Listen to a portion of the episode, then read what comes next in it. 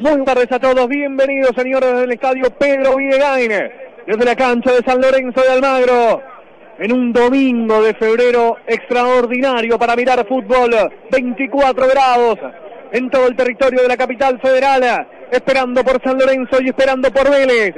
Somos pasión por el ciclón, AM690, K24 el fútbol, como a vos te gusta, esperando la fecha 19 de esta Superliga que lo tiene a San Lorenzo de mal en peor. Digo de mal en peor y a medida que me acercaba al estadio desde la provincia de Santa Fe, pensaba en todos los partidos. El último que me tocó relatar fue allá en Paraguay, cuando ganábamos 1 a 0 con el gol de Barreiro de penal y terminamos quedando eliminados de la Copa Libertadores.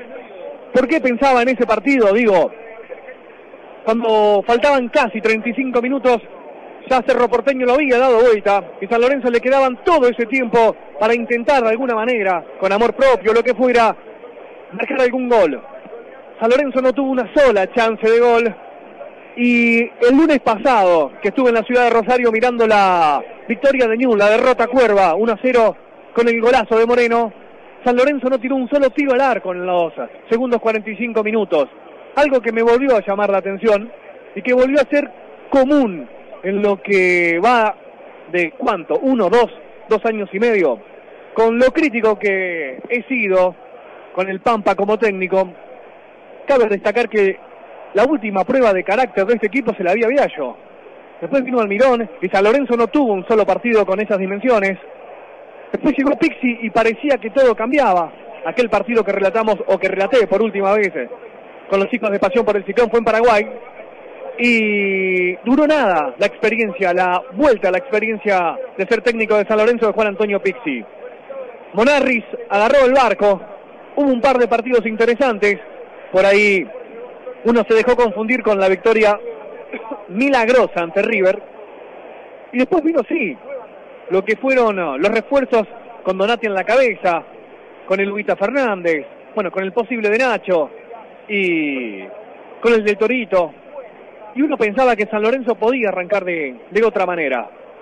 Arrancó con estudiantes aquí, con un empate en un partido durísimo, con un error garrafal de Colocha y el empate de estudiantes y pasó por el pasado por el pasado lunes con la derrota con Newell's Boy de Rosario, no dejando casi nada. Me parece una sola situación de Ángel Romero y un tiro de, de Peruzzi también en combinación con el paraguayo.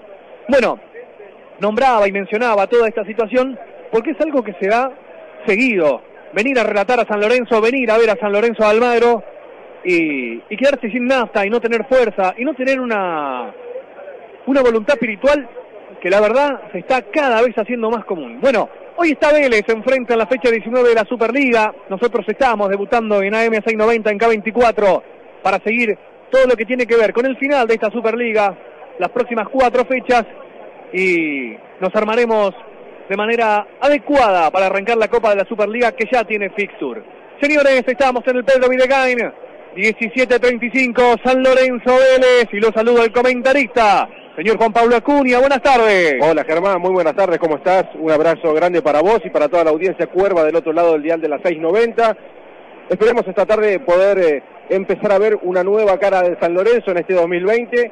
Como vos bien decías y hacías un gran repaso en este último tiempo fatídico para este San Lorenzo porque pensábamos que con la llegada de Juan Antonio Pizzi luego de su paso triunfal por San Lorenzo podía cambiar, cosa que no fue así y que Diego Monarris a finales del año 2019 le dio quizás una impronta o una nueva cara a este San Lorenzo y que cambiando la forma de jugar en el comienzo de este torneo no está dando los resultados que quizás uno esperaba claramente eh, la impronta de Diego Monarris, la idea del fútbol que tiene él, y lo pudimos ver los últimos dos años en reserva, es jugar con una línea de cinco en el fondo, y la primera de San Lorenzo, siendo un equipo grande, claramente lo que le pide es ser un equipo sumamente ofensivo, jugar con cuatro jugadores en el fondo y tener mayor peso en el mediocampo y ni hablar claramente en lo que es el ataque para complicar al equipo rival, pero esto no se le viene dando. Esperemos que esta tarde, ante un rival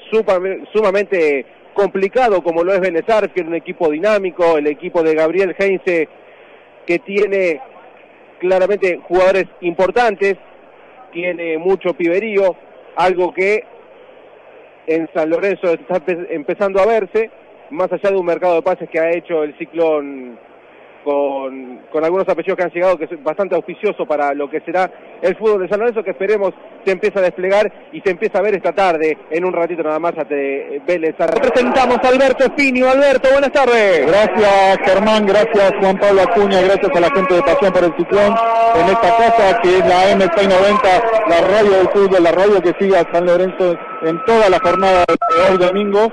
Eh, bueno, como decían ustedes, un partido que hay que estar a la altura, como diría la tribuna, hoy hay que ganar, hoy hay que ganar porque San Lorenzo, si hoy logra el triunfo, se pone, sigue en zona de Sudamericana y ahí de la zona de Copa Libertadores. Es fundamental en un partido que, como decía Juan Pablo, es complicado, pero es ganable. Vélez Arfiel con muchos cambios, con muchos jóvenes en la formación velezana, que también tendrá que rubricar a ver si está a la altura en el día de hoy en el Pedro Videgain. San Lorenzo en una prueba de fuego para Monarri, para todo el plantel, ¿eh? Eh, donde hoy se juega con eh, y Donati como centrales y Poblete, Juan Pablo quedándose como el 5 en lugar de Torito Rodríguez.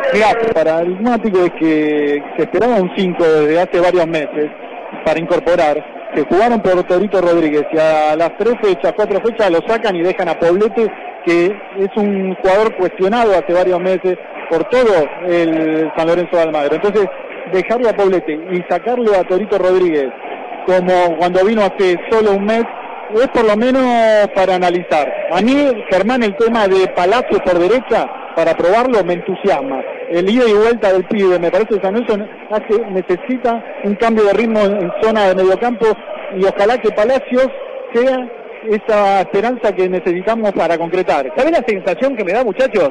Es que estamos pendientes de un hilo de resultados. O sea, hoy juega Palacios de 8 y ojalá que sea fantástico. Ahora, si el pibe Julián Palacios hoy tiene la mala suerte de hacer un mal partido, se va silbado y no lo ponemos más y pensamos que el 8 es Piatti cuando se vuelve. Y hace dos años que estamos de esa forma hace dos años, eh, Germán, Juan Pablo, que como decís vos, el doble 5 no está funcionando, no le encuentran la vuelta. A mí te voy a reiterar, Germán, el tema me preocupa que San Lorenzo sabía hace mucho tiempo que necesitaba un 5 de jerarquía y hoy nos encontramos que los interrogantes siguen estando y esa es una pregunta que hoy esperemos que se empiece a develar. Sí, recupera el hombre de San Lorenzo en el Lubita Fernández, hay falta sobre Lubita, mete el cuerpo y toca muy bien de primera. La pelota para Romero, arranca Ángel, tiene que tocar, cambia todo Ángel, cambia todo para Lubita, cambia todo Romero, cambia que hay gol de San Lorenzo, cambia que hay gol de San Lorenzo por el segundo palo, viene gol de Lubita, gol de Lubita, gol de Lubita, gol de Lubita, gol de Lubita, gol de Lubita.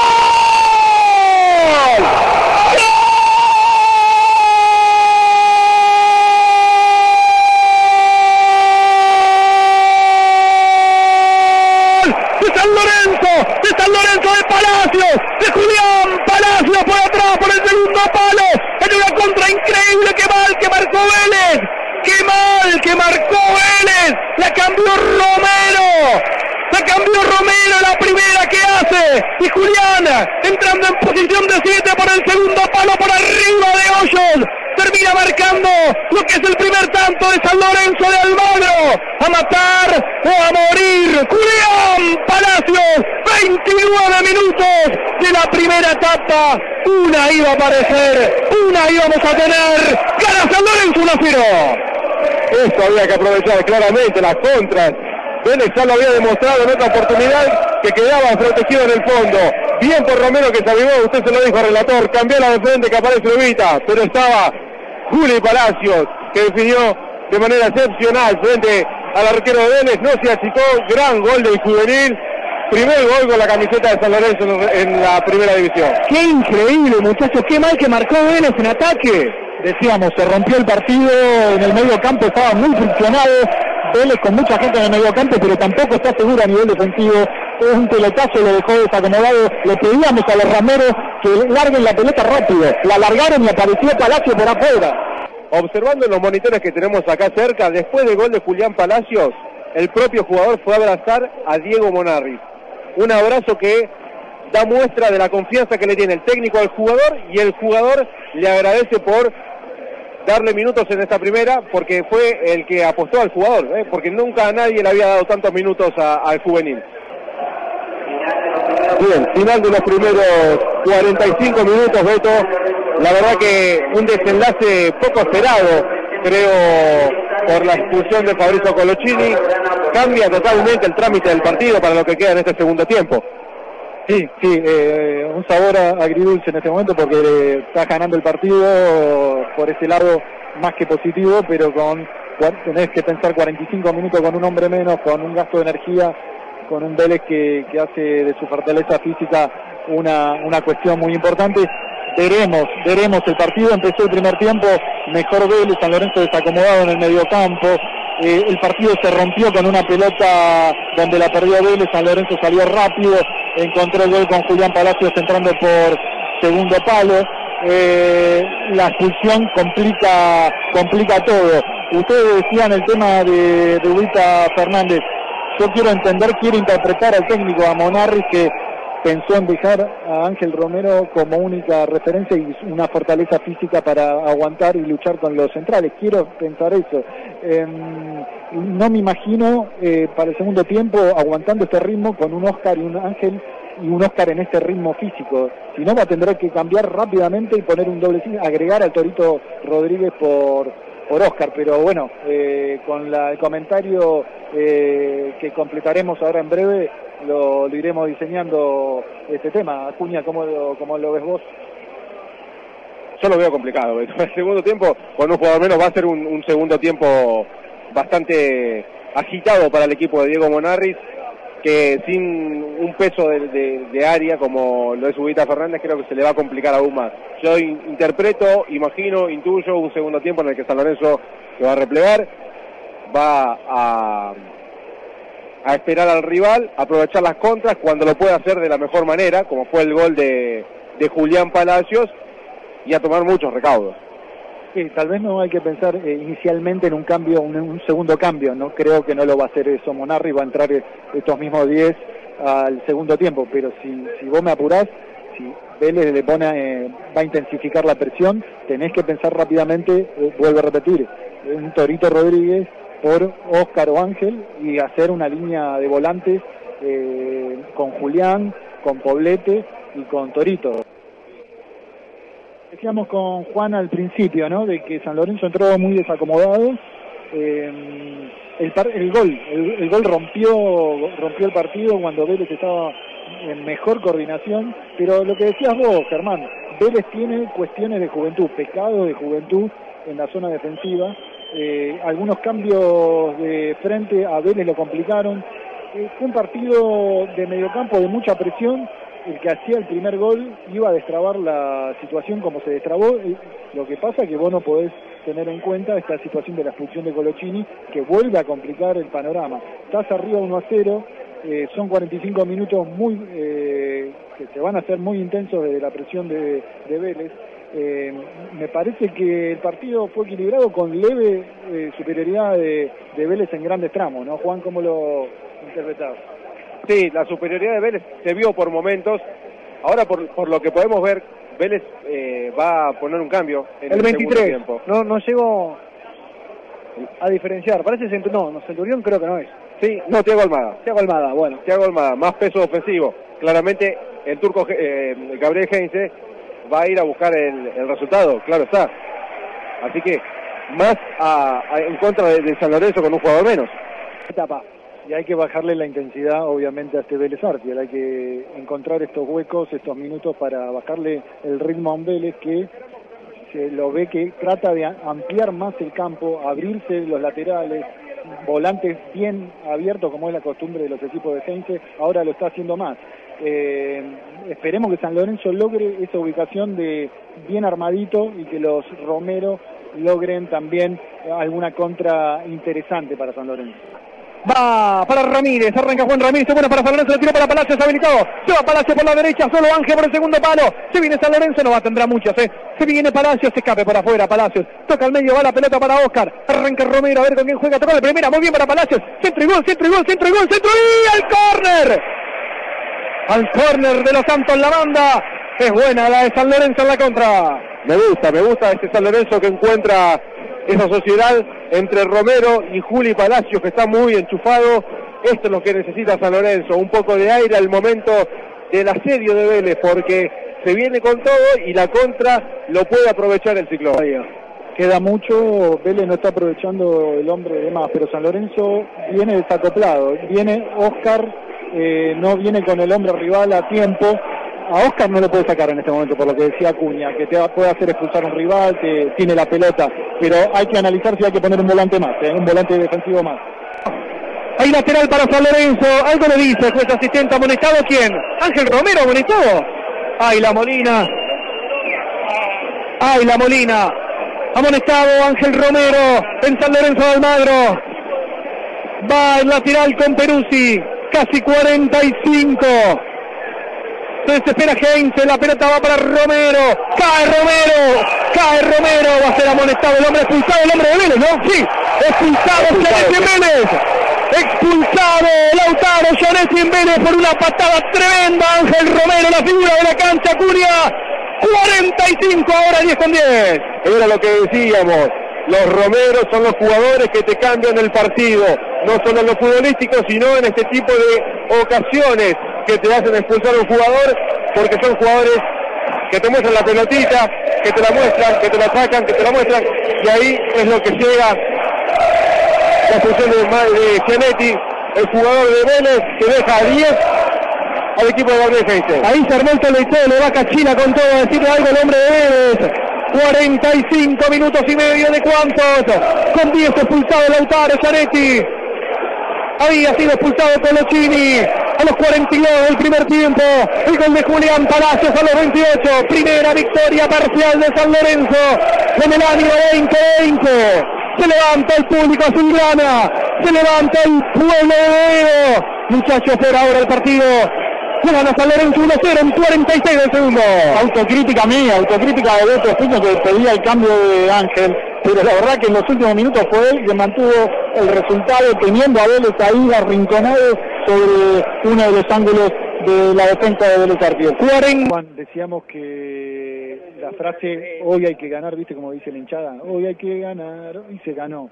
el fútbol son momentos anímicos, son momentos muchas veces cuando no rendís a nivel futbolístico, tenés que, tiene que aparecer la actitud, las ganas de ganar, el coraje, y bueno, eh, San Lorenzo entró, como decíamos, dormido el primer tiempo, los primeros 20 minutos, le ganó campo y pelota a Vélez. Em, Vélez adoleció de, pecados de juventud, que no, no, supo aprovechar sus momentos, le faltó el toque final en los últimos metros, eh, encontró a nivel defensivo algunos desajustes en el conjunto de Liniers.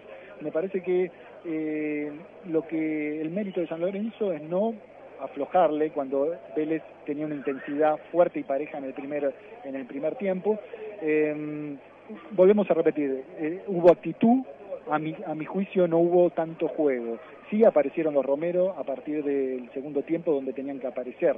Eh, apareció el entender que este era un partido que había que sacar adelante y había que ponerse el overall de parte de los paraguayos y lo, así lo hicieron. Me quedo con la figura enorme de Torrico, la figura enorme de Donati a nivel central. Gonzalo cumplió, era lo que estábamos pidiendo, que estaba rindiendo más que Colocha y Gonzalo en ese sentido me parece que estuvo a la altura de las circunstancias. A mi juicio, Poblete rindió un poco más, el 4 o 5 puntos que venía en los últimos 6 meses o, más, eh, hoy estuvo en casi los 6 puntos. ¿Eso alcanza? Eh, lo dudo. Me parece que San Lorenzo sigue adoleciendo a nivel de la, de la zona central del mediocampo algo de mayor peso específico. Em, después arriba, eh, pronto volverá Gaich, ¿no? Con el peso y la consolidación del tanque Gaich este, y todo lo que representa, me parece que San Lorenzo necesita, y con ese toque eh, de calidad, de potencia que le va a dar eh, Adolfo, va a ser eh, terriblemente bueno. Lo de Ubita intermitente, obviamente que el juego de los pelotazos a Ubita por un nivel físico no le ayuda al pibe, pero, pero bueno, y puso sacrificio, puso algo de juego y eso alcanzó. Eh, como decíamos con Acuña, este es, un punto de, de, partida, ¿no? Me parece que San Lorenzo se pone, ahora vamos a ver bien, déjame pasar un chivo, hoy tenemos 22 horas, eh, porque AM 690 sigue con San Lorenzo a partir de las 10 de la noche vamos a tener un post partido importante con Acuña, con Germán eh, en AM 690, con Buedo Mí, con Pasión por el Ciclón, eh, en esta cobertura no te diré histórica, pero que da por inaugurada en la 690 una cobertura de San Lorenzo con la gente de Pasión por el Ciclón y que nos plegaremos con, la, con Boedo en mí a partir de las 22 horas. Eh, contento, ¿no? Acuña, Germán y eh, el agradecimiento eterno, Juan, por, por haberme invitado a este comentario. Lo disfruté de todo sentido. La verdad que no podíamos eh, acá de los pupitres aguantar el ritmo y lo que significaba este partido por la gente, porque se necesitaba salir adelante. Por muchas cosas, ¿no? Por muchas cosas se hacen, entra en zona de Sudamericana, si no me equivoco, está, seguramente con los 30 puntos Correcto. San Lorenzo está en zona de Sudamericana. Otro me va a decir, pero Beto, tenemos que pelear también cuestiones de otro tipo. Pero primero hay que consolidar, hay que tener sueños de, eh, de lo que es San Lorenzo, de grandeza, de pelear copas, si es posible la Copa Libertadores.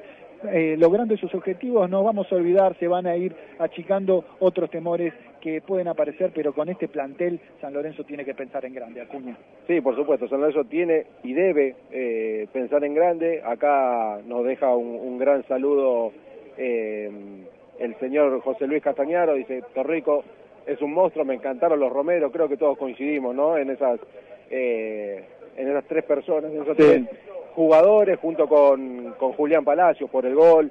Y, y, y el todo, relato de Germán, ¿no? Y el relato de Germán, claramente. Hoy, Salvo eh, cuando se equivocó, el único error, el 2 a 1 que dijimos.